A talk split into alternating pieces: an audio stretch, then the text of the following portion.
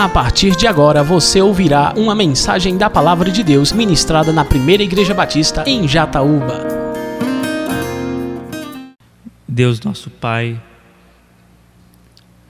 aqui estamos mais uma vez para receber a palavra através da iluminação do Teu Espírito. E nós rogamos sobre nós a Tua bênção. Que a Tua bênção seja uma capacitação espiritual, intelectual, emocional, existencial para que possamos receber da melhor maneira o que será ministrado nesse momento. Nos ajude, Senhor, a compreender aquilo que a Bíblia tem a nos ensinar e que é do nosso interesse. Por favor, se conosco, assim nós a Ti oramos. Amém. Meus irmãos, ah, para quem perdeu a nossa primeira aula, que foi uma aula introdutória, basicamente introdutória, aliás, absolutamente introdutória. O que é escatologia? Foi basicamente isso. E nós desmistificamos algumas coisas, selecionamos alguns mitos acerca do assunto, certo? E para quem perdeu, a nossa aula está disponível na internet, na página da igreja. Você pode acessar e pode escutar a mensagem, uma aula introdutória que vai situar você no contexto do estudo da escatologia. Por que é que eu estou dizendo isso? Porque hoje eu não vou dizer o que é escatologia, ah, para que ela serve, etc. Ah, como eu disse na aula introdutória, quando nós nos aplicamos a estudar isso, escatologia, nós então estamos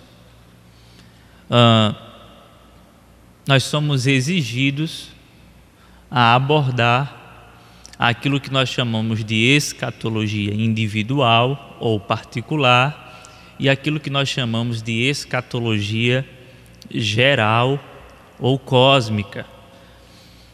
Escatologia particular tem a ver com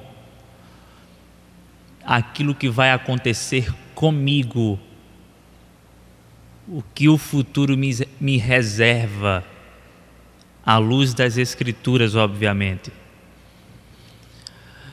A escatologia geral tem a ver com o que o futuro reserva para o mundo, para o cosmos, para o multiverso, o que é que vai acontecer nos últimos dias, a volta do Filho do Homem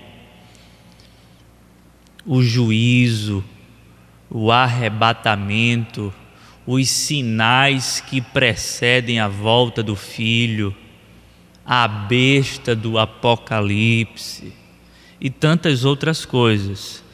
Escatologia particular, porque eu vou morrer, qual é a razão? Por que não existir perpetuamente aqui nesta vida? E depois que eu morro, para onde é que eu vou? O que é que acontece? Eu vou dormir o sono da alma ou eu vou para o seio de Abraão? E o que é que acontece com os ímpios que estão fora de Cristo? Eles vão para o inferno? O que é o inferno? Em que consiste o inferno? O que vai acontecer depois da volta do Filho do Homem comigo? Eu vou ser transformado? Como é que vai ser o meu corpo? Eu vou ter corpo ou não? Eu vou conhecer as pessoas ou isso vai estar no esquecimento? Isso é escatologia particular, certo? E nós iremos hoje dar início exatamente ao que nós chamamos de escatologia particular ou escatologia individual. Eu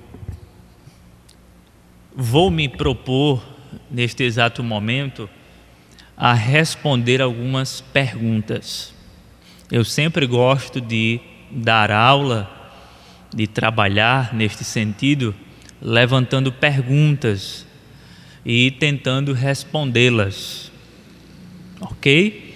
Então, eu vou levantar perguntas, vou tentar respondê-las e lembrando aos irmãos que isso aqui não é uma palestra, isso aqui é uma aula, de modo que vocês podem interagir comigo no momento da aula. Lógico, esperando sempre eu terminar a ideia. Espera eu terminar a ideia. Quando você perceber que eu fechei a ideia, aí você pode levantar a mão, perguntar, tá bom? Então isso aqui não é, não é uma palestra onde eu falo, falo, falo. E no final de tudo é que você vai não, você pode dialogar comigo no momento da aula. Isso aqui é aula, certo? Escola dominical, tá bom? Ah, pois bem, eu quero responder algumas perguntas e a primeira delas, ah, talvez você diga assim: ah, pastor, essa pergunta ela é muito simples, eu já sei. Então vamos lá, vamos, vamos ver se ela é simples e se nós realmente já sabemos. A primeira pergunta é: por que morremos? Por que nós morremos? Qual é a razão da morte? Por que nós, inevitavelmente, vamos voltar ao pó, exceto, exceto aqueles que estarão vivos no momento do soar da trombeta. Pois segundo 1 aos Coríntios capítulo 15, aqueles que estiverem vivos no retorno do Filho do Homem ou no arrebatamento, coisas que acontecem simultaneamente, e nós iremos ver isso em escatologia cósmica, não em particular. Mas, segundo o texto de 1 Coríntios 15, essas pessoas serão tomadas, transformadas, não descerão ao pó. Exceto essas pessoas, todos nós iremos, inevitavelmente, consequentemente, inexoravelmente, morrer. E isso é um drama que permeia o nosso coração, que toma conta da nossa alma e que gera uma angústia. Acredito que dentro de cada um de nós gera uma angústia enorme. Então, por que morremos? Bem, eu quero fazer algumas considerações. A primeira delas é o que nós chamamos de consideração paleontológica. O que significa isso? Existe um estudo chamado estudo da paleontologia. E o que é o estudo da paleontologia? Bem, nós estamos tratando da morte numa perspectiva bíblica. E, portanto, nós já temos o seguinte pressuposto: nós já temos o seguinte pressuposto: nós morremos por causa do pecado. Nós iremos responder isso. No entanto, é importante nós fazermos essa consideração paleontológica, por quê? Porque alguns cientistas vão discutir o assunto dizendo o seguinte: antes mesmo da morte do primeiro homem, a morte já existia no mundo. Antes mesmo da morte do primeiro homem, a morte já existia no mundo. Como assim? Acontece que o estudo da paleontologia se ocupa nas plantas e nos fósseis. Então, quando a ciência estuda as plantas, quando a ciência estuda os insetos, por exemplo, que comem as plantas, quando a ciência, por exemplo, estuda os fósseis dos dinossauros, dos animais que foram extintos há milhares e milhares de anos. E aqui nós vamos abrir um parêntese. Nós iremos abrir um parênteses. Mas, pastor, a Bíblia não nos diz que o mundo só tem seis mil anos, porque quando você faz uma, uma retrospectiva histórica, e vai para o primeiro livro da Bíblia, o que você tem é apenas seis mil anos, não é? Mas permitam-me dizer uma coisa: a Bíblia, embora siga uma ordem cronológica, ela não tem a pretensão de ser científica neste sentido. A Bíblia não tem a pretensão de ser científica. A cronologia histórica que nós temos na Bíblia tem a ver única e exclusivamente com a história da redenção e não com a história do mundo em sua totalidade. A Bíblia não está ocupada com isso. Se um cientista abordar um crente, um fiel, dizendo: Olha, a Bíblia é mentirosa, porque a Bíblia ela nos dá uma margem de seis mil anos de existência de absolutamente tudo. Simplesmente diga o seguinte: a Bíblia não está ocupada com isso. Moisés o autor do Gênesis e do Pentateuco, né, segundo a tradição, ele não estava nem um pouco preocupado com ciência. Ele estava preocupado em narrar a história da redenção. E aqui eu quero uh, fazer menção das palavras de Martinho Lutero, quando mesmo falando sobre a inerrância das Escrituras, ele diz o seguinte: a Bíblia é inerrante em matéria de fé. A Bíblia é inerrante em matéria de fé, em matéria de salvação. Ela não erra nisso. Por que, é que eu estou dizendo isso? Porque quando nós estudamos a paleontologia, e aí estudamos ramartiologia, o que é ramartiologia? a doutrina do pecado. Quando nós estudamos a doutrina do pecado, aí nós enxergamos o pecado entrando no mundo, ali no Gênesis, não é? no início de tudo, no jardim do Éden, e o jardim do Éden está nos reportando para seis mil anos antes. No entanto, a teologia, a martiologia e a escatologia não está preocupada com isso ou não estão preocupados com isso.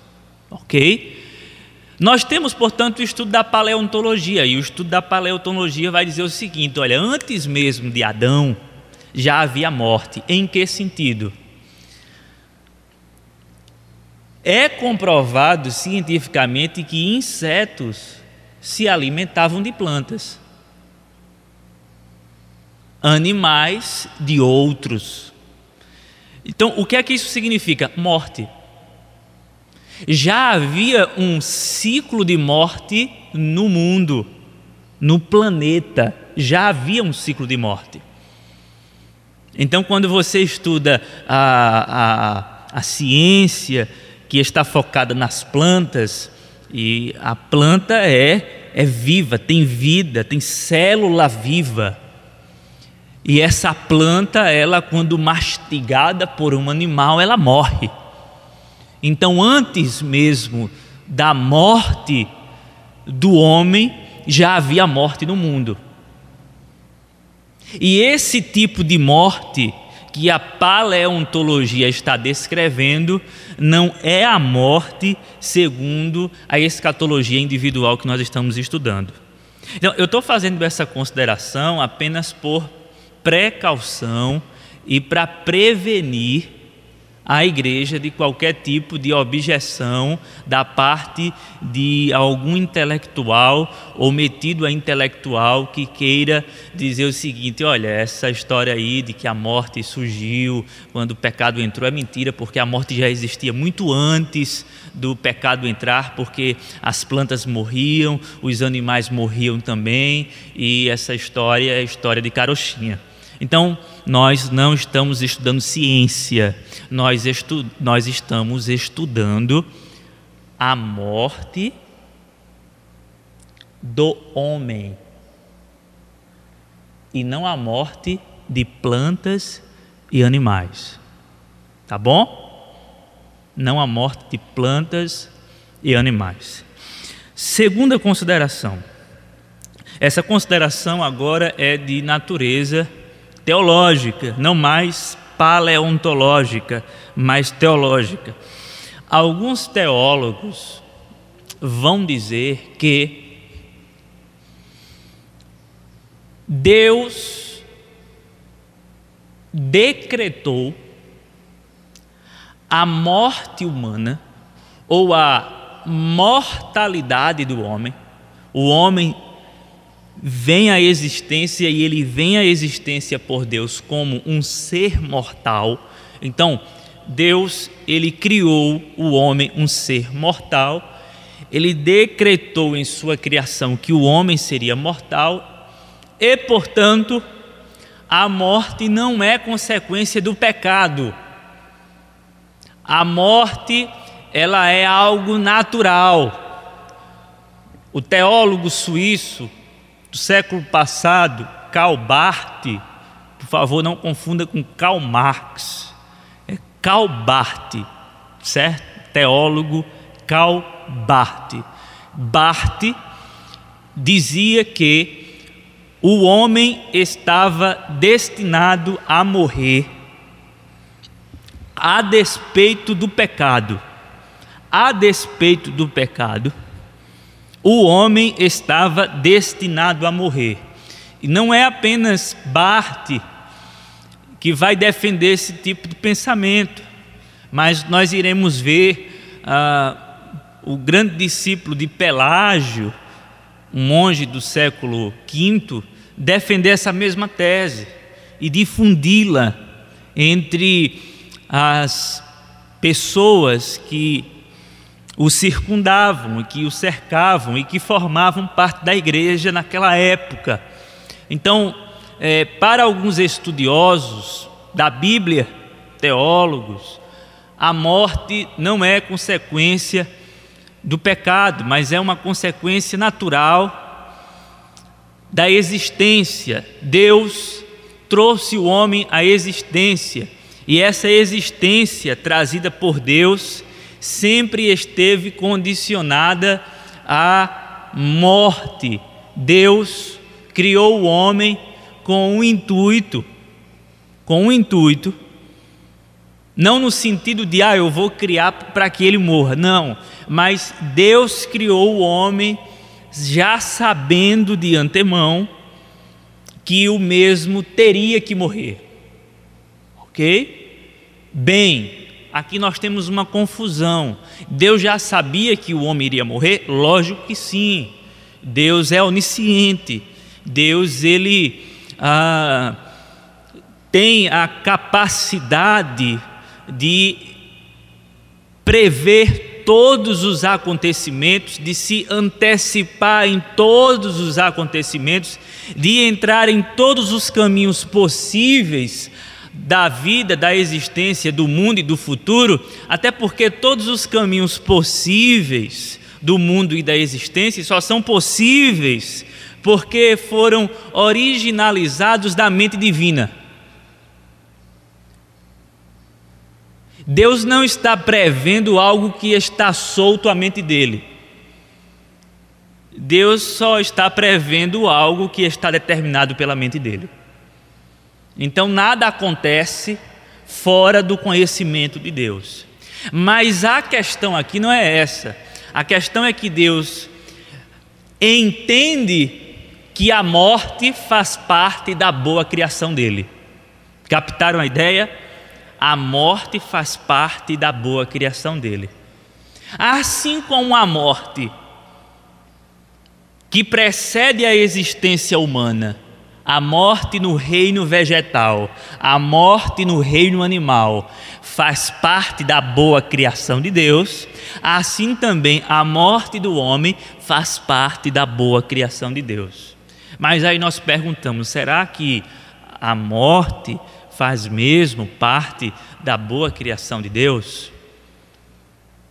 Nós não devemos responder essa pergunta à luz da nossa consciência ou com base na nossa inteligência ou ah, respaldado pelo nosso intelecto.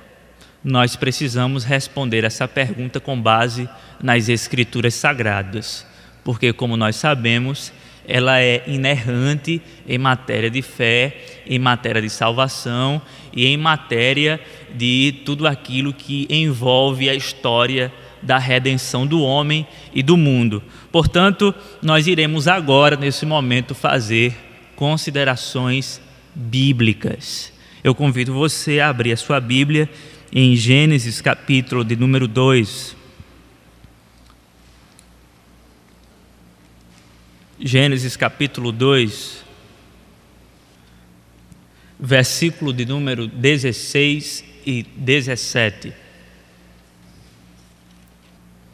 O texto sagrado diz assim: E o Senhor Deus ordenou ao homem: coma livremente de qualquer árvore do jardim, mas não coma da árvore do conhecimento do bem e do mal, porque no dia em que dela comer, certamente você morrerá. Perceba, coma de todas as árvores no jardim, com exceção da árvore do conhecimento do bem e do mal, porque no dia, no dia em que você tocar nesse fruto proibido e comê-lo, você certamente morrerá. Pelo que eu entendo e pelo que nós entendemos, até então a morte não estava pairando no jardim do Éden. Ok? Vocês estão comigo? A morte não estava pairando no jardim do Éden, não acontecia, ela não era uma experiência humana. O homem ainda não tinha essa experiência, de acordo com o texto, porque nós estamos em Gênesis capítulo de número 2, no início da boa criação de Deus, e nós encontramos Deus dando algumas diretrizes dando algumas orientações e dando um mandamento, sobretudo, no dia em que dela comeres, certamente morrerás. Ah,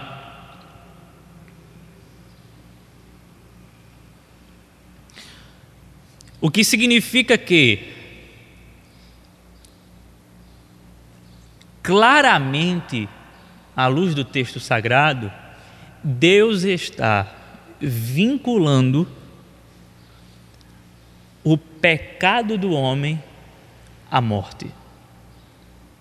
No dia em que dela comeres, certamente morrerás.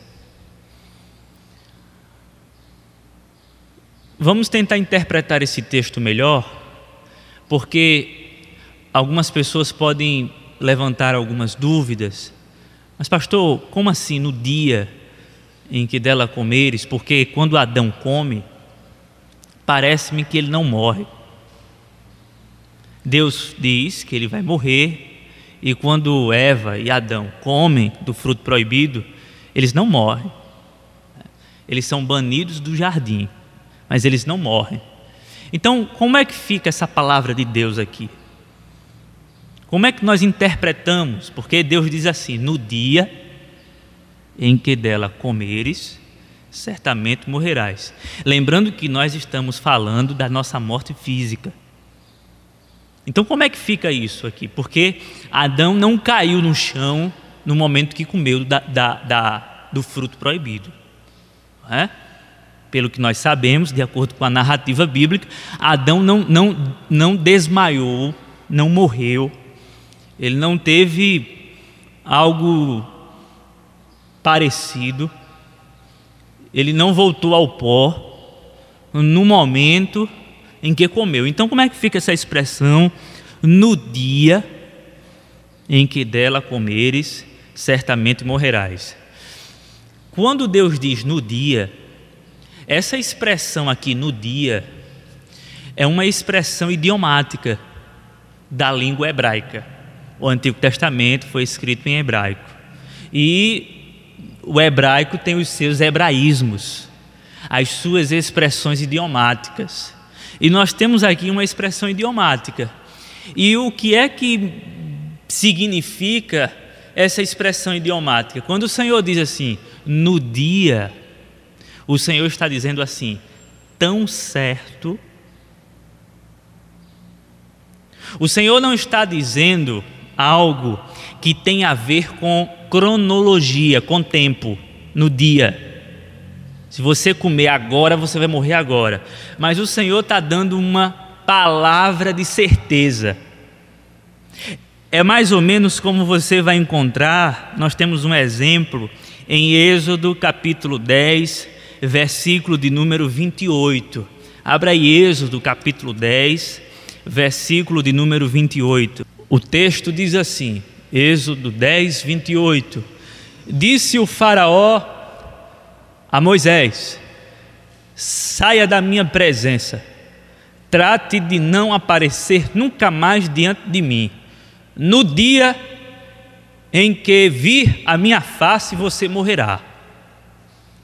Perceba, mais, mais uma vez, no dia em que você vê a minha face, ouvir diante de mim, você morrerá. Quando, quando Faraó diz a Moisés no dia, ele está dizendo o seguinte: eu dou a minha palavra. Tão certo, tão certo, esteja certo disso. No dia que você, tão certo como, é a mesma expressão, é um idiomatismo ou idiotismo, não tem a ver com idiota. Idiotismo, hebraísmo, expressão idiomática certo? Então nós devemos interpretar Gênesis capítulo 2 à luz da expressão idiomática ah, que o hebraico nos fornece.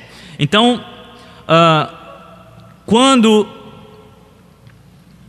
Deus diz: No dia em que dela comeres, certamente morrerás. Deus está dizendo: Certamente morrerás no dia que dela comeres. Portanto, Gênesis capítulo 2 faz uma relação absoluta e imediata entre o pecado do homem e a morte. E Romanos capítulo de número 5, versículo 12, corrobora o que nós estamos tratando, dizendo que a razão da morte é sim de fato o pecado do homem. Romanos capítulo 5, versículo de número 12.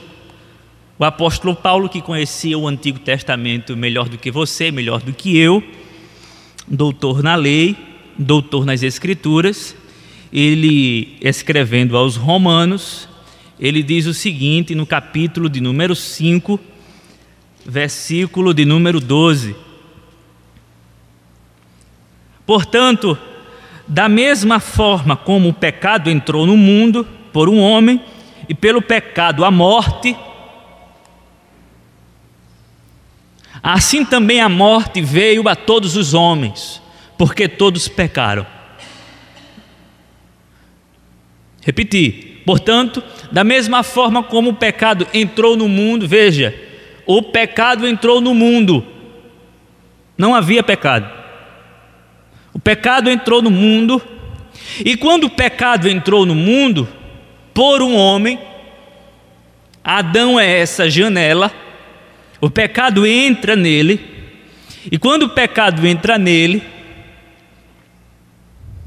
a morte passa a reinar. Portanto, da mesma forma como o pecado entrou no mundo por um homem, e pelo pecado a morte, assim também a morte veio a todos os homens. Então, respondendo à pergunta, por que nós morremos? Nós morremos por causa do pecado. Diante disso, eu quero fazer algumas observações práticas.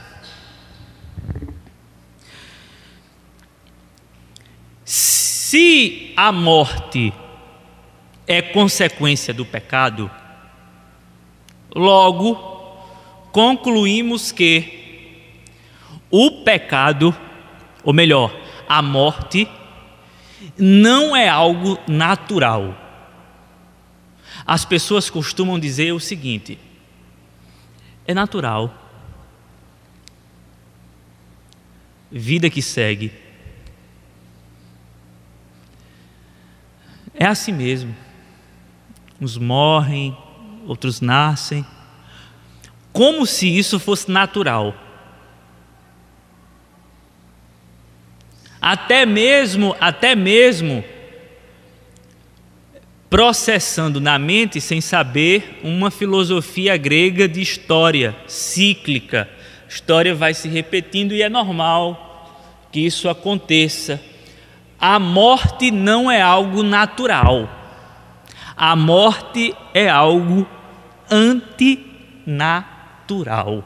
A morte não faz parte da boa criação de Deus. Quando você vai para o Gênesis, você vai encontrar Deus dizendo assim: é, e viu Deus que era bom, e viu Deus que era bom, e viu Deus que era bom, e viu Deus que era bom, e viu Deus que era bom.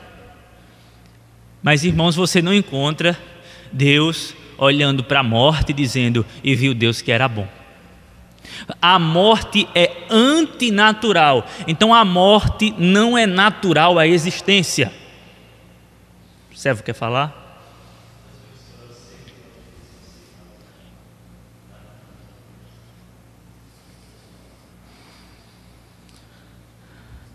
Segunda observação prática. Se a morte está vinculada ao pecado, então nós não devemos romantizar a morte.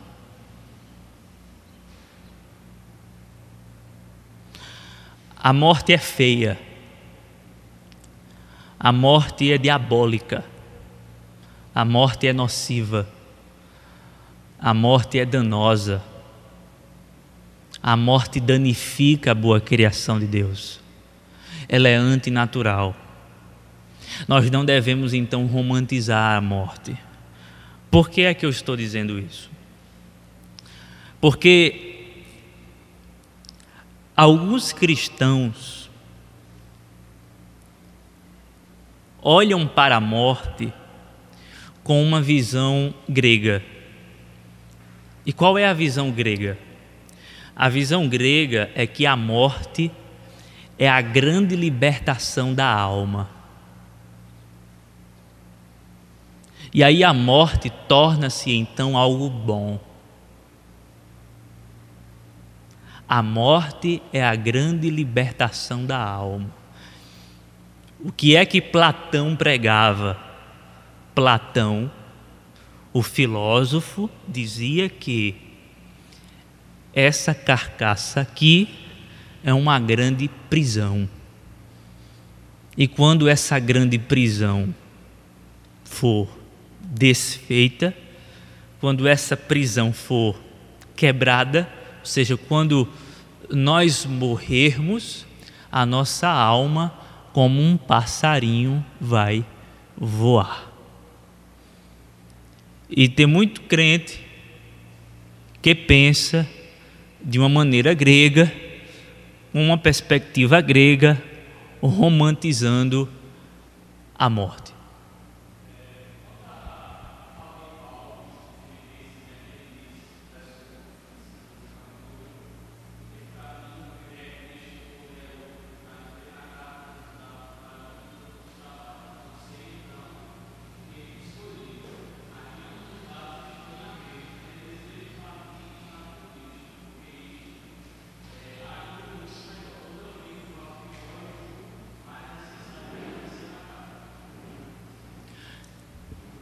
Eu vou tratar esse versículo, eu acho que na próxima aula, à luz de N.T. White e Oscar Kuhlman, que são doutores em textos como esse, porque aparentemente Paulo está tratando a morte a partir de uma visão grega. E é tanto que muitos vão dizer que Paulo está sendo influenciado por uma cultura helenista quando ele fala isso. Quando ele diz que quer par, deseja partir, né, para estar com Cristo, é como se ele estivesse encarando a morte a partir dessa perspectiva que eu acabei de, de pontuar aqui. No entanto, você vai encontrar em outros textos, como por exemplo, 1 Coríntios capítulo 15, o apóstolo Paulo ah, falando da morte como uma grande adversária, como uma grande inimiga. Então, Paulo não estaria ponderando sobre a morte nesse texto, já dando um adiantamento.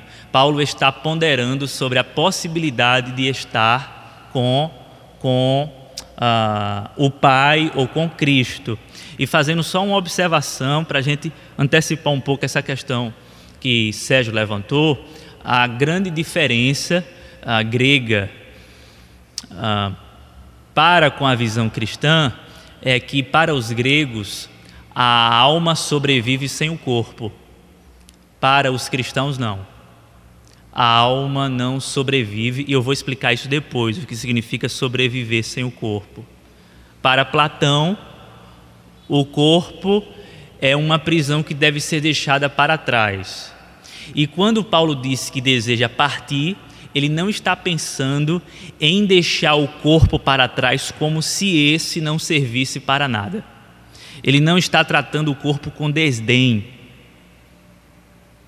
Ele não está, ele não está menosprezando a matéria, até porque o mesmo combatia ah, essa filosofia neoplatônica que estava ah, influenciando alguns irmãos da época. Então, é, talvez na próxima aula eu entre nesse, nesses textos de uma maneira mais minuciosa, fazendo uma interpretação do que Paulo quer dizer com isso. Até porque, ah, inclusive, o Dr. Oscar Kuhlmann, que é uma referência no nosso meio, é um teólogo reformado, ele vai fazer uma outra interpretação desse texto.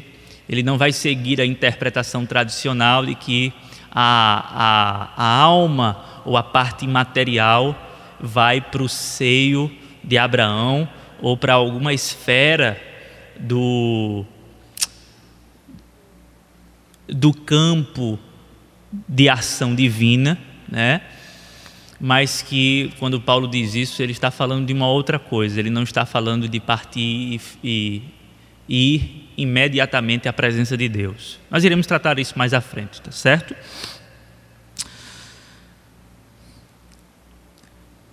Uma ressalva, uma ressalva. É claro que eu digo que nós não devemos romantizar a morte. A morte é uma coisa boa. Uma ressalva. É claro que quem está em Cristo e que tem esperança da vida eterna, encara a morte como um vale sombrio que dá acesso aos pastos verdejantes da vida com Deus. E aí, como bem colocou Franklin Ferreira, o mais temível inimigo da humanidade se tornou para os cristãos o servo que abre as portas para a felicidade celestial. Todavia, digo eu, agora, isso não faz da morte nossa amiguinha, mas nossa inimiga continua sendo. Entendido isso? Eu disse para nós não romantizarmos a morte, porque ela é antinatural e ela é nossa inimiga. E aí eu levanto uma ressalva aqui. Qual é a ressalva? A ressalva é que nós iremos passar por esse vale sombrio, o vale sombrio da morte, ainda que eu ande pelo vale da sombra da morte, eu vou passar por esse vale sombrio, mas esse vale sombrio vai dar acesso a pastos verdejantes. E como bem colocou Franklin Ferreira em sua teologia sistemática, o mais temível inimigo do homem se tornou para os cristãos o servo que abre as portas para a felicidade. Todavia, digo eu, todavia, digo eu, isso não faz da morte nossa amiguinha, mas nossa amiga, ou melhor, nossa inimiga, continua sendo ela. Está claro isso aí?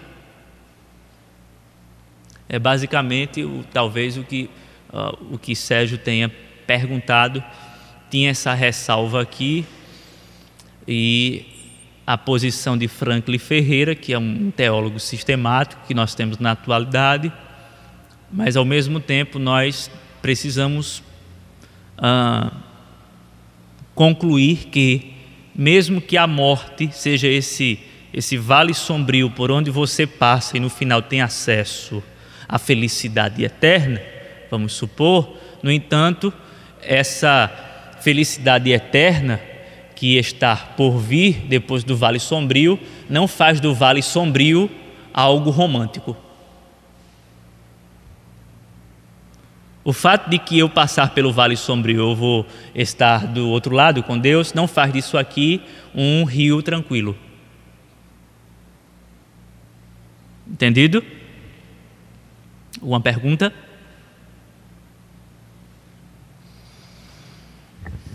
Pois bem, uma curiosidade teológica, ainda dentro dessa primeira pergunta: por que morremos?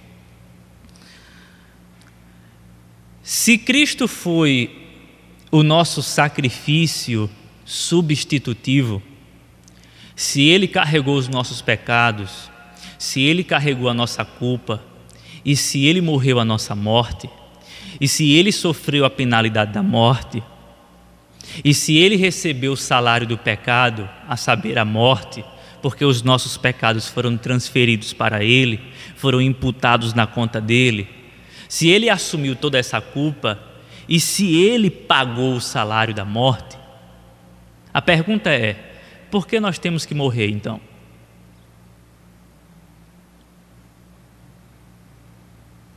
Por que nós temos que morrer? Cristo já morreu já pagou por nós. Mas por que nós temos que morrer? É talvez uma pergunta é, parecida com algumas perguntas. Essa pergunta é um pouco diferente, mas é parecida com algumas perguntas. Se Cristo já levou minhas enfermidades, por que então que eu fico doente? Se Cristo já levou o meu pecado e já o sepultou e ressuscitou sem ele, por que é que eu peco ainda? São perguntas intrigantes que têm respostas. Eu não quero responder a questão da enfermidade nem do pecado, quero me deter à morte. Se Cristo pagou o salário da morte, ou o salário do pecado, recebendo a morte, e venceu a morte, e ressuscitou ao terceiro dia, para o bem da comunidade dele, dos eleitos, dos salvos, dos escolhidos, da igreja, por que é que nós temos que morrer? A ideia seria a seguinte: se Cristo já venceu a morte, não seria interessante nós, quando chegarmos bem perto dela, ascendermos ao céu, sem passar pelo processo? Porque Cristo já pagou. Né? E por que nós temos que pagar?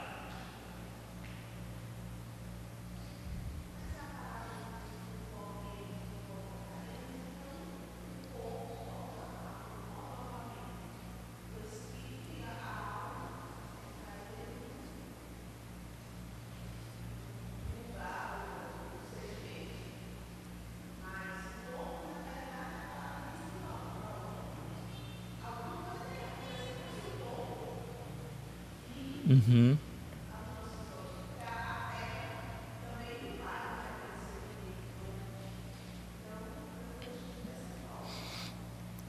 Interessante. A, a pergunta ela, ela é um pouco intrigante, porque a maldição de Deus sobre o homem, né? quando Deus dá a maldição sobre a serpente, você vai rastejar, e quando Deus dá a maldição sobre o homem, você vai voltar ao pó, do pó tu vieste e do pó e para o pó você vai, vai voltar. Ah.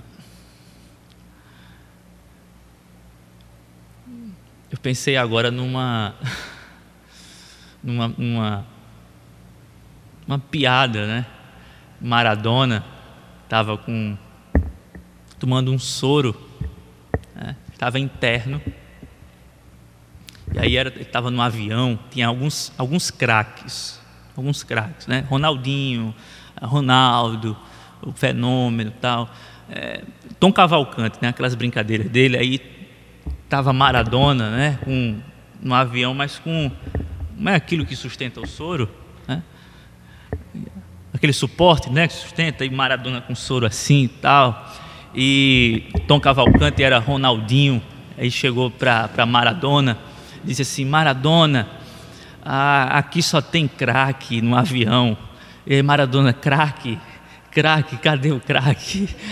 Aí, aí Ronaldinho disse: ah, Maradona, cara, do pó tu viestes e pro pó tu vai voltar.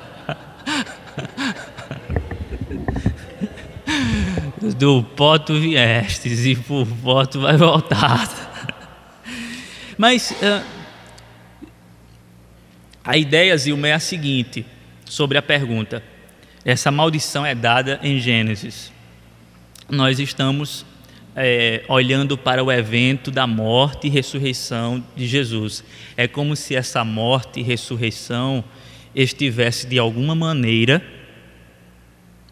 pagando essa maldição aqui. Entendeu? Para o pó você vai voltar. Isso é uma maldição de Deus sobre o homem. Uma punição. Deus está punindo. Só que Cristo já pagou essa punição. Cristo pagou essa punição, certo? Vamos fazer essa, essa, essa, esse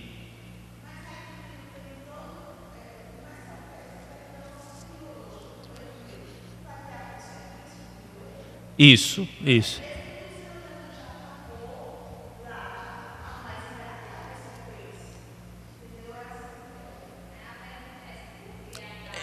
É. Isso. Exatamente. É, essa é, parece uma pergunta besta, mas é uma pergunta que os catecismos. É, é. Porque, é, é como Mariana disse, é, a, as consequências também já foram pagas. Né? Inclusive as consequências na cruz do Calvário. Tipo, Cristo morreu pelos nossos pecados passados, presentes e futuros. Levou a nossa culpa. Ele fez absolutamente tudo. Uh, então, vamos tentar responder. Eu acredito que o seu pensamento vai caber muito bem dentro dessas respostas, certo? Uma das respostas que os teólogos dão a essa pergunta é o simples fato de que a morte nossa não é um pagamento isso é meio que uma pegadinha. A pergunta que eu fiz é meio que uma pegadinha. Por que nós temos que pagar? Nós cristãos não estamos pagando nada mais. A morte não é pagamento, Cristo pagou. A morte é consequência. Aí vem a questão de Mariana que ela levantou. Mas essa consequência não estaria incluído nessa maldição, já que a consequência é voltar ao pó, complicando ainda mais a sua pergunta. Né? Então, nós temos uma primeira resposta, que é o simples fato de que a nossa morte não é mais um pagamento. Significa dizer que nós não podemos pagar o pecado, pois o pecado já foi pago na morte de Jesus. Mas sim uma inevitável consequência do pecado. E aí a consequência não está associada ao pagamento, certo? Nós não estamos pagando pelo pecado. Isso é uma consequência, como você falou, do pecado. Mas aí Mariana levanta a questão da consequência também. Mas vamos lá, vamos tentar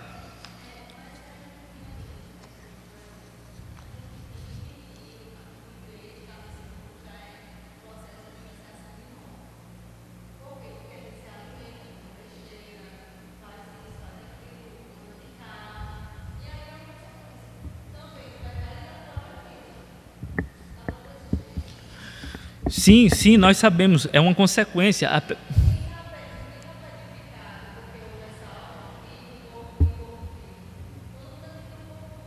Uhum.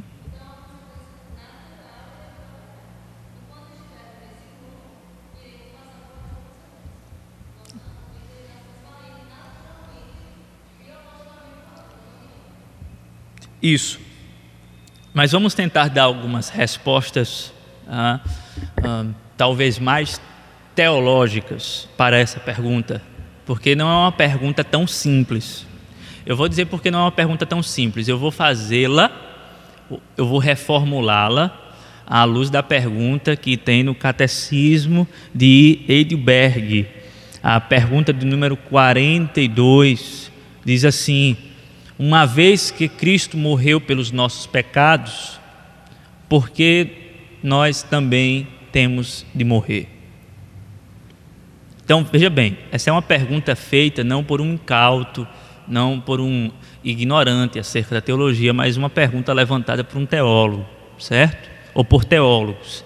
E a resposta que eles dão é a seguinte: nossa morte não é uma satisfação de nossos pecados, satisfação tem a ver com pagamento, mas é apenas um morrer para os pecados e entrar na vida eterna.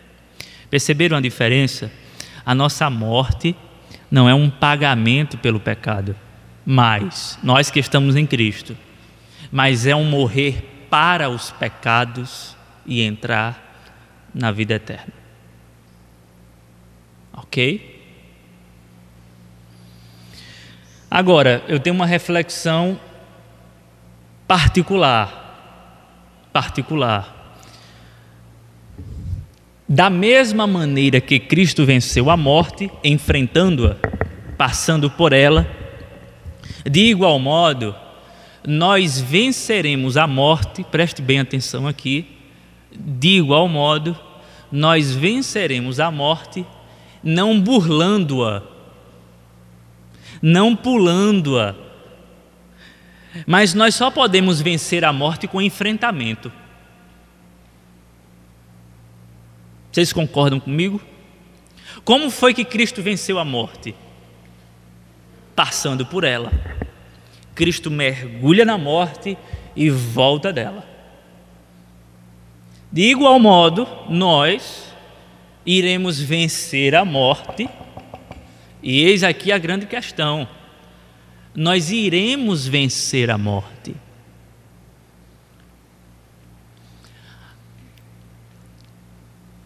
A grande conquista de Cristo, conquista essa que ele nos outorga como presente, é o triunfo sobre a morte. Eu triunfei, vocês também triunfarão. Então, como é que nós iremos triunfar sobre a morte? Não cancelando ela Deus não vai cancelar a morte. Deus vai fazer com que eu passe pela morte e saia vitorioso. Exatamente.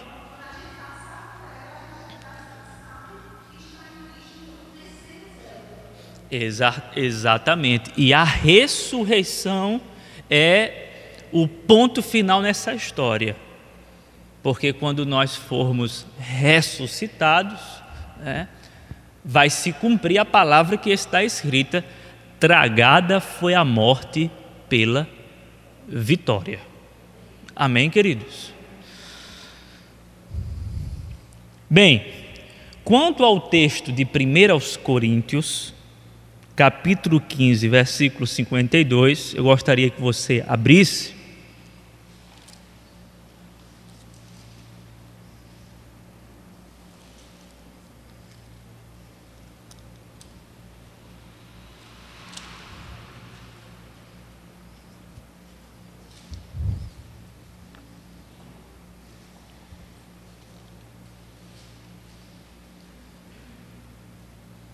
Capítulo 15, versículo 52.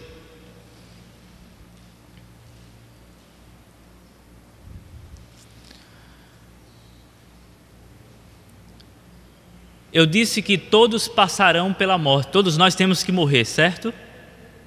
Mas esse texto aqui parece que abre uma exceção. Aqueles que estiverem vivos no momento do retorno de Cristo, eles serão transformados. Diz o texto sagrado, no versículo de número 52. No momento, num abrir e fechar de olhos, ao soar a última trombeta, pois a trombeta soará, os mortos ressuscitarão, esses já estão mortos, né? Os mortos ressuscitarão ah, incorruptíveis e nós seremos transformados, nós que estamos vivos, certo? Paulo está falando, nós, nós que estamos vivos, nós seremos ah, transformados. Então, qual é a ideia aqui? Para muitos, a, a morte não vai ser uma realidade para aqueles que estiverem no momento do retorno eh, de Cristo. Só que, só que, o mesmo Paulo vai dizer em Romanos que, assim como um homem pecou, e a morte veio sobre toda a humanidade, todos morrerão. Todos morrerão. É uma consequência natural, todos morrerão. Então, todos morrerão. Todos vão ter que morrer. Mas aqui diz que alguns serão transformados. Isto significa dizer que essas pessoas não morrerão? Eu entendo que não. Por quê? Porque essas pessoas aqui, elas serão, veja bem, despidas do corruptível e serão revestidas do incorruptível. Ser despido do corruptível é morrer. Ser despido do mortal e ser revestido de imortalidade, como vai dizer o texto, aquilo que é corruptível se revestirá de incorruptibilidade. Aquilo que é mortal se, reve se revestirá de imortalidade. Então, embora esse processo seja um pouco diferente desse nosso de descer ao pó, todavia o processo é o mesmo processo de transformação. Esse processo de transformação implica em deixar a velha natureza para trás e receber uma nova. Então, quando eu deixo a velha natureza total, a velha natureza total para trás e recebo uma nova, eu estou morrendo. Paulo apenas está utilizando uma linguagem acessível à mente dos irmãos não querendo dizer com isso que essas pessoas não irão passar pelo processo de morte, mas apenas dizendo que essas pessoas não vão descer à sepultura. Entendeu? É somente isso. A única diferença é que essas pessoas não irão descer à sepultura, mas elas irão passar sim pelo processo de morte, porque o processo de morte é na minha concepção, deixar que a mortalidade seja tragada pela imortalidade. Isso é morte. É tanto que no final ele vai dizer: tragada foi a morte pela vitória. E essa morte foi tragada na vida de todos, tanto do, dos que foram ressuscitados, como dos que foram transformados aqui. Então, de alguma maneira, todos morreram e todos vão morrer. Certo? Uma pergunta sobre isso? Irmã Rosa.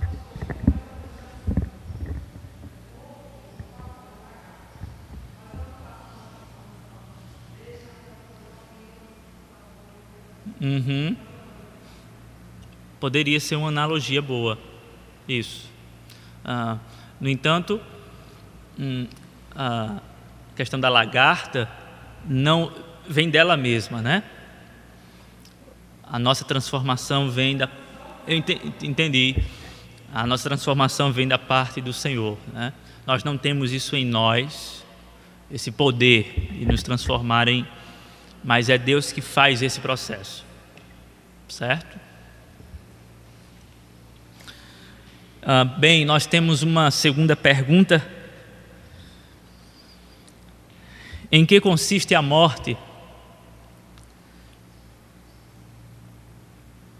Primeiro, a morte consiste no estado de ruptura com Deus. A morte consiste no estado de ruptura, de comunhão com Deus. Abra sua Bíblia em Gênesis capítulo de número 3.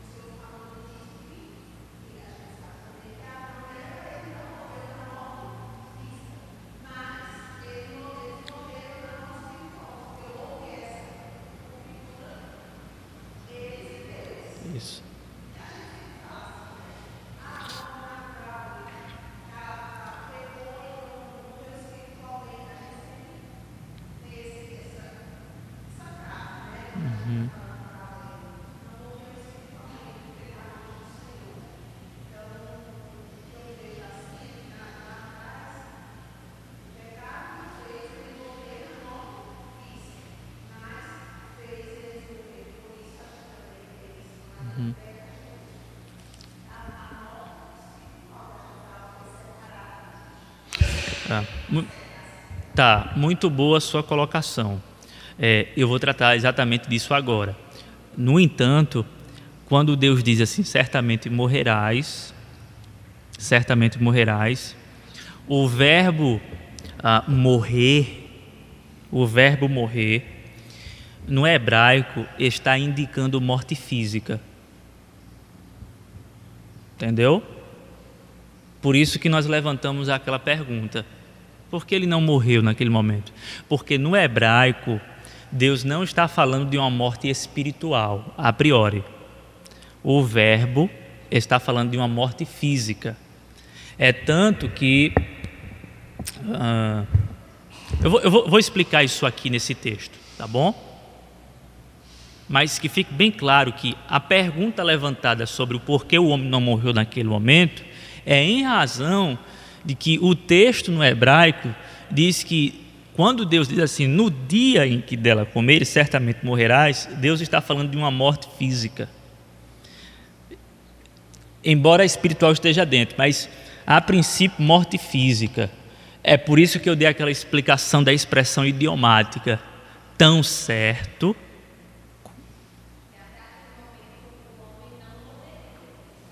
Isso. Uhum. Exatamente. Só que nós iremos ver que essa dicotomia entre morte espiritual e morte física, ela, ela não existe, uma acaba acarretando na outra, e na verdade a morte é, física é em razão da morte espiritual. Nós iremos ver isso exatamente agora. Gênesis capítulo 3, versículos 22 e 23. Então, em que consiste a morte? Gênesis capítulo 3, versículos 22, 23.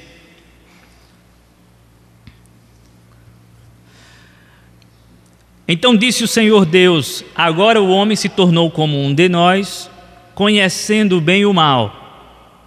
Não se deve, pois, permitir que ele tome também do fruto da árvore da vida e o coma e viva para sempre.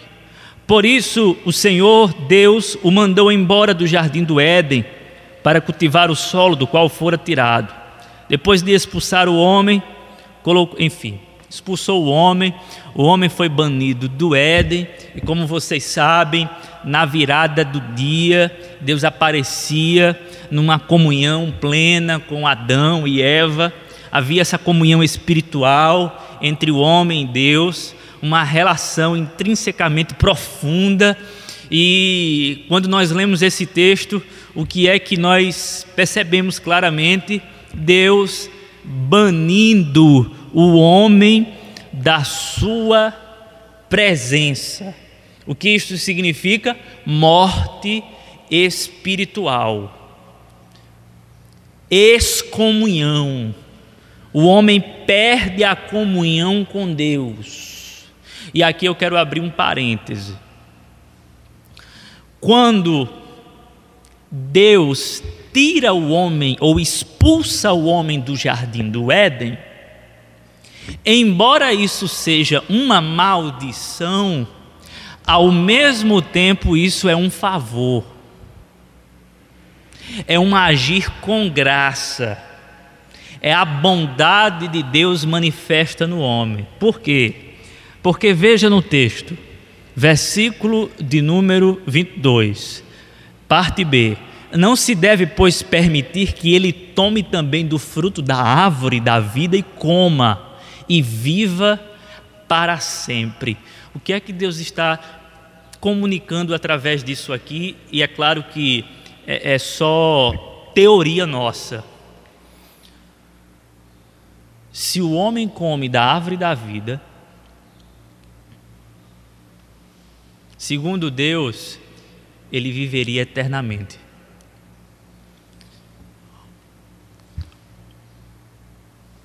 Comer da árvore da vida, então, seria uma punição de Deus. Por quê? Porque o homem iria existir num estado de imortalidade em pecado. Imagine você viver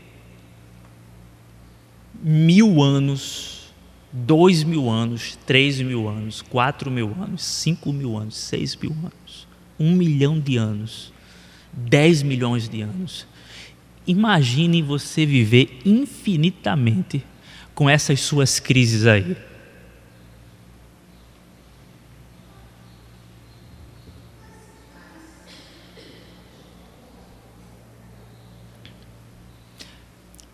Entenderam a questão?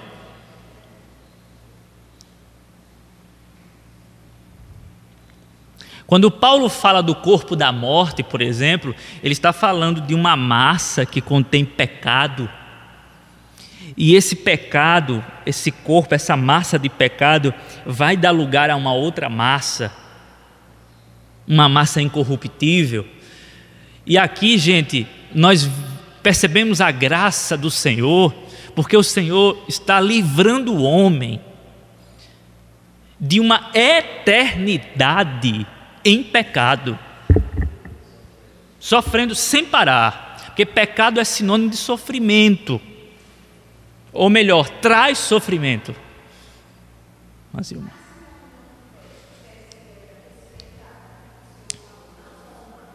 Hum.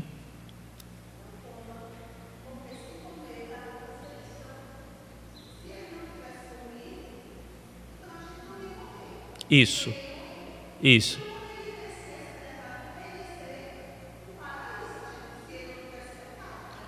Isso. É porque é o seguinte: essa fala de Deus está depois do evento de que o homem come do fruto do conhecimento do bem e do mal. Nós temos duas árvores. A árvore do fruto do conhecimento do bem e do mal. Dessa aqui você não pode comer. Aí ele come. Quando ele come, ele se torna pecador. Certo? Pecou. O que é que Deus diz então? vamos expulsar o homem do jardim, para que ele não coma da árvore da vida. Porque se ele comer da árvore da vida, ele vai viver eternamente. E qual é o problema? Viver eternamente em pecado. Entendeu? Então seria, irmãos, um inferno. E isso é nada mais e nada menos do que inferno.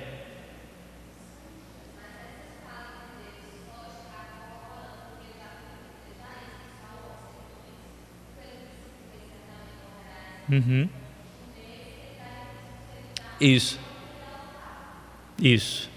É por isso que essa fala aqui nos dá uma abertura para nós falarmos da graça de Deus. É? Porque para que Deus dizer isso? Não comer da árvore da vida para que ele não viva eternamente.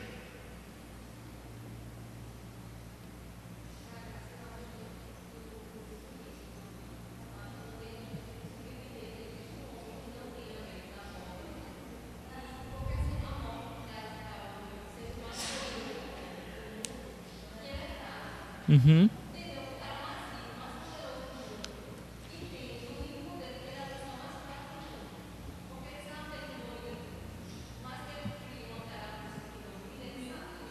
Uhum.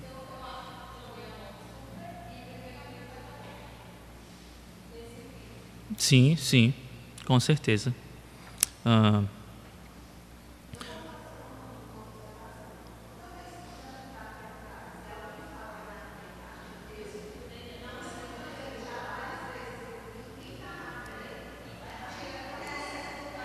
A opção seria vocês virem para aqui para frente.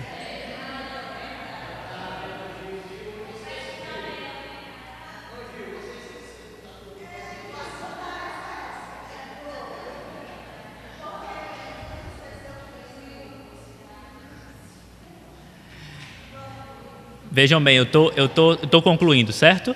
Estou concluindo. Uh, eu abri um parêntese, então fecha parêntese a morte espiritual é sentenciada sobre o homem. Essa morte espiritual consiste, como eu já disse, na separação que existe na, na separação uh, do homem com Deus. Havia uma comunhão no jardim do Éden do homem com Deus. Então há essa separação. O homem é banido da presença de Deus. E como bem colocou Anthony Huckman, teólogo oh, Anthony Huckman, o reformado, diz que, uma vez que, de acordo com as Escrituras, o significado mais profundo da vida é a comunhão com Deus, portanto, o significado mais profundo da morte é a falta de comunhão com Deus. Uma vez que o significado mais profundo da vida é a comunhão com Deus, portanto, o significado mais profundo da morte é a falta de comunhão com Deus. E aí, gente, Efésios capítulo 2 vai corroborar a nossa questão. E você não precisa abrir para a gente ganhar tempo, quando o apóstolo Paulo diz assim: que nós andávamos mortos em nossos delitos e pecados. Mortos. Alguém morto espiritualmente. Certo? E esse morto é morto mesmo. Você prega para as pessoas aí fora, pessoas que estão fora de Cristo, não apenas fora da igreja, mas fora de Cristo, e vocês estão pregando para pessoas mortas. E uma pessoa morta não consegue ouvir, uma pessoa morta não consegue nem sentir. A pessoa morta está morta. É por isso que a salvação é um milagre. Não é uma, uma resposta humana, porque morto não responde. Você bate no morto, ele não responde. É Deus ressuscitando ele da morte. Certo?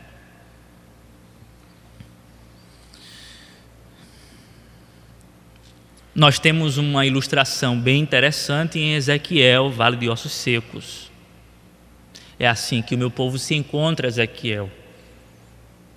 Falta de comunhão com o povo, retrato é um cemitério.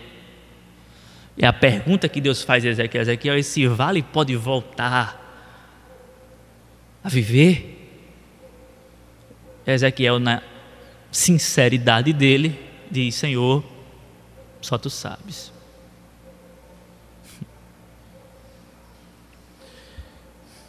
Segundo lugar, A morte consiste num processo de desintegração.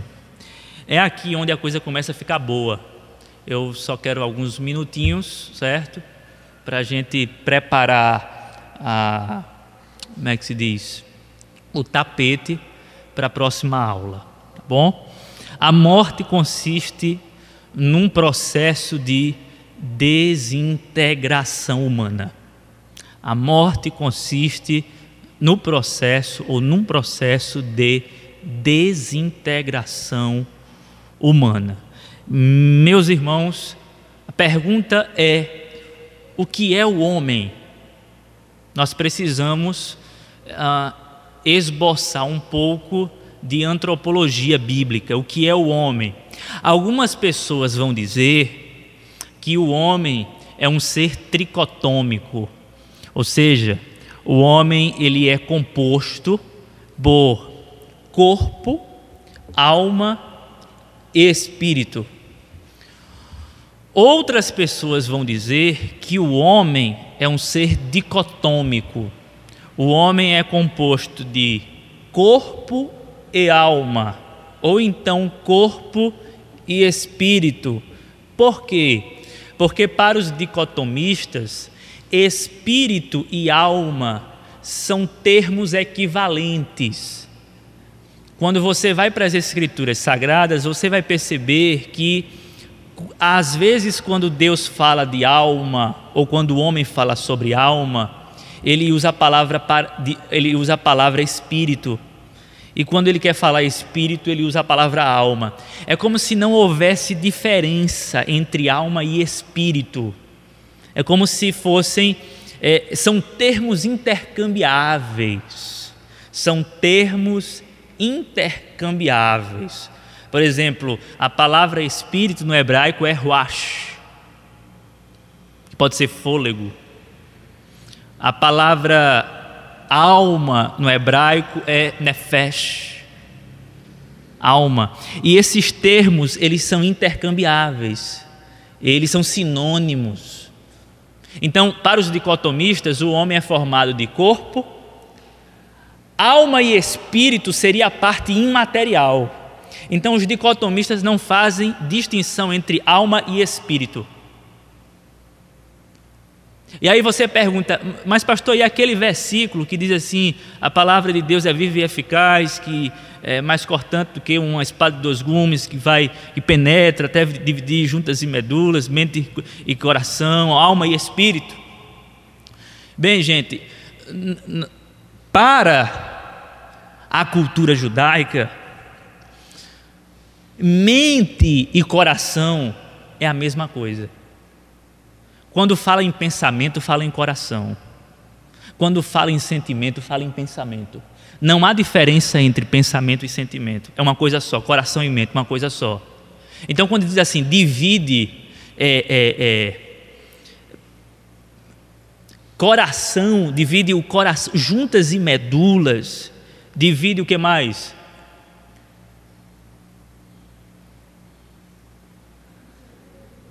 Juntas e medulas,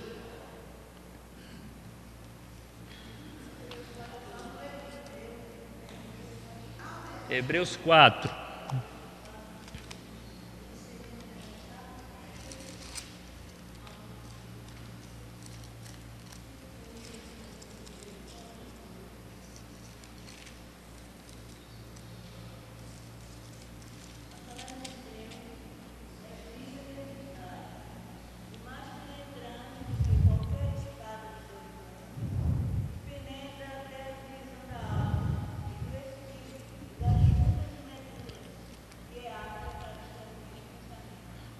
Os pensamentos e intenções do coração.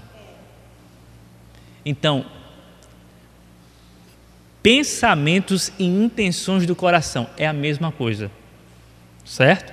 É a mesma coisa. Então, assim, eu particularmente não sou tricotomista, eu sou dicotômico. Eu acredito que alma e espírito é a mesma coisa. Aliás, eu sou mais do que dicotômico. Eu não sou nem tricotômico e nem dicotômico. Tem uma outra visão.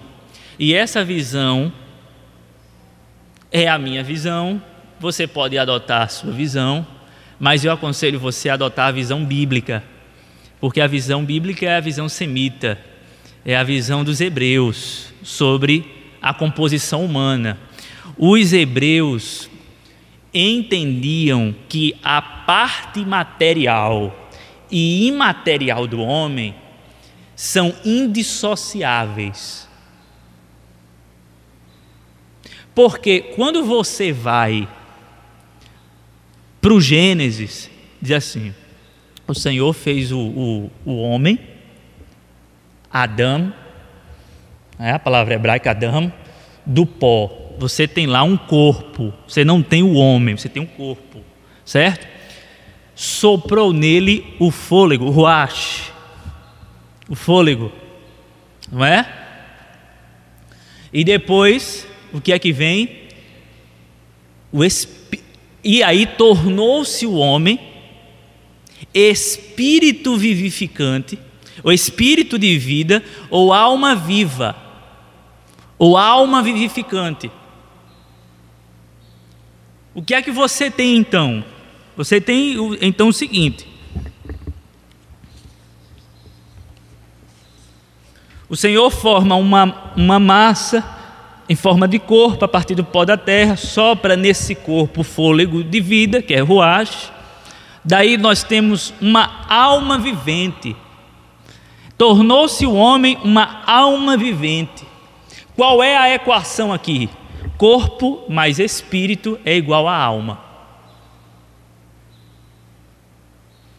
Você não é uma alma dentro de um corpo. Isso é visão grega. Você não é uma alma dentro de um corpo. Você é isso aí. E aqui eu quero citar as palavras de Helen Robson, quando mesmo diz que a ideia hebraica de personalidade é um corpo vivente e não uma alma encarnada. A ideia hebraica de personalidade é um corpo vivente e não uma alma encarnada. Isso é tão verdadeiro, isso tem tanto respaldo nas Escrituras, porque você vai ver que a morte, ela só vai ser vencida na ressurreição. A morte não vai ser vencida quando você partir desse corpo. A morte só vai ser vencida quando você receber outro corpo. Em nenhum momento nas Escrituras nós iremos ver que a morte é vencida quando o homem morre. Repito, é visão de Platão, é visão dos neoplatonistas ou dos neoplatônicos, certo? A morte só será vencida na ressurreição. Nós iremos na próxima aula tratar de estado intermediário, se existe esse estado intermediário, sono da alma para onde o homem vai. Quando o homem morre, o que, é que acontece? Ele vai tirar um sono profundo até esperar a ressurreição. A consciência se apaga. Ou ele vai para o seio de Abraão, esperar o dia do juízo, o dia do arrebatamento, o dia de todas as coisas. Mas eu quero encerrar dizendo o seguinte: à luz dessa perspectiva antropológica, a morte então ferra com o nosso composto unitário. Nós somos um composto unitário. Nós somos material e imaterial, certo? Mas nós somos um composto unitário indissociável. E aí o que é que a morte faz? A morte vem para dissociar o que é indissociável.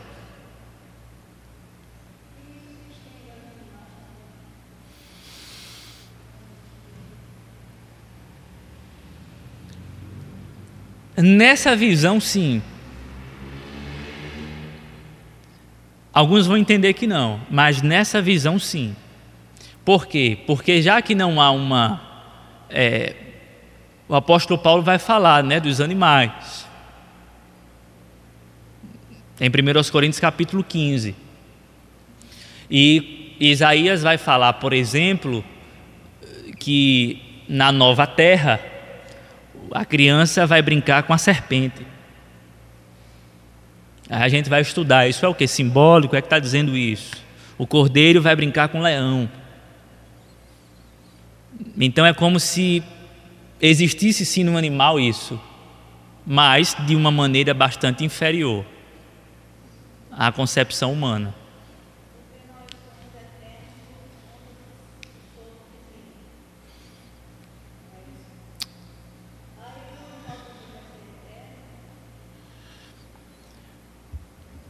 Não, veja bem, eu não estou dizendo que o animal é eterno, certo? E nem nós somos eternos. Nós fomos feitos eternos. O único que é eterno é Deus, certo? Nós fomos feitos eternos. E aí vai existir uma discussão entre a imortalidade da alma ou a mortalidade dela, e nós iremos tratar na próxima aula.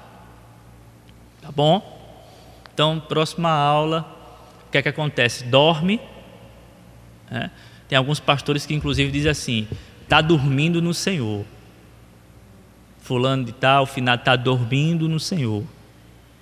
Mas aí como é que fica o texto de que Sérgio citou lá, Filipenses, que Paulo diz assim, e o meu desejo é partir estar com Cristo. Será que o homem vai direto para o seio de Abraão? Qual é a posição nossa? Vamos ver a luz da Bíblia, com auxílio da teologia, e vamos fazer uma boa construção de ideias sobre isso.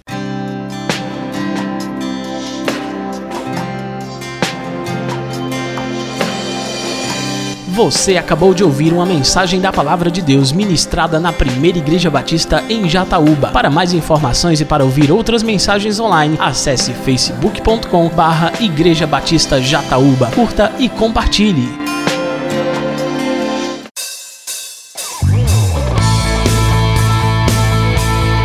Visite nossa igreja. Às quartas-feiras, a partir das sete e meia da noite, temos culto de oração e estudo da palavra. Aos sábados, Conexão Jovem, a partir das sete e meia. No domingo, às nove da manhã, temos Escola Bíblica Dominical. E à noite, a partir das sete horas, temos a nossa celebração. Primeira Igreja Batista em Jataúba. Há 14 anos, adorando ao Rei dos Reis.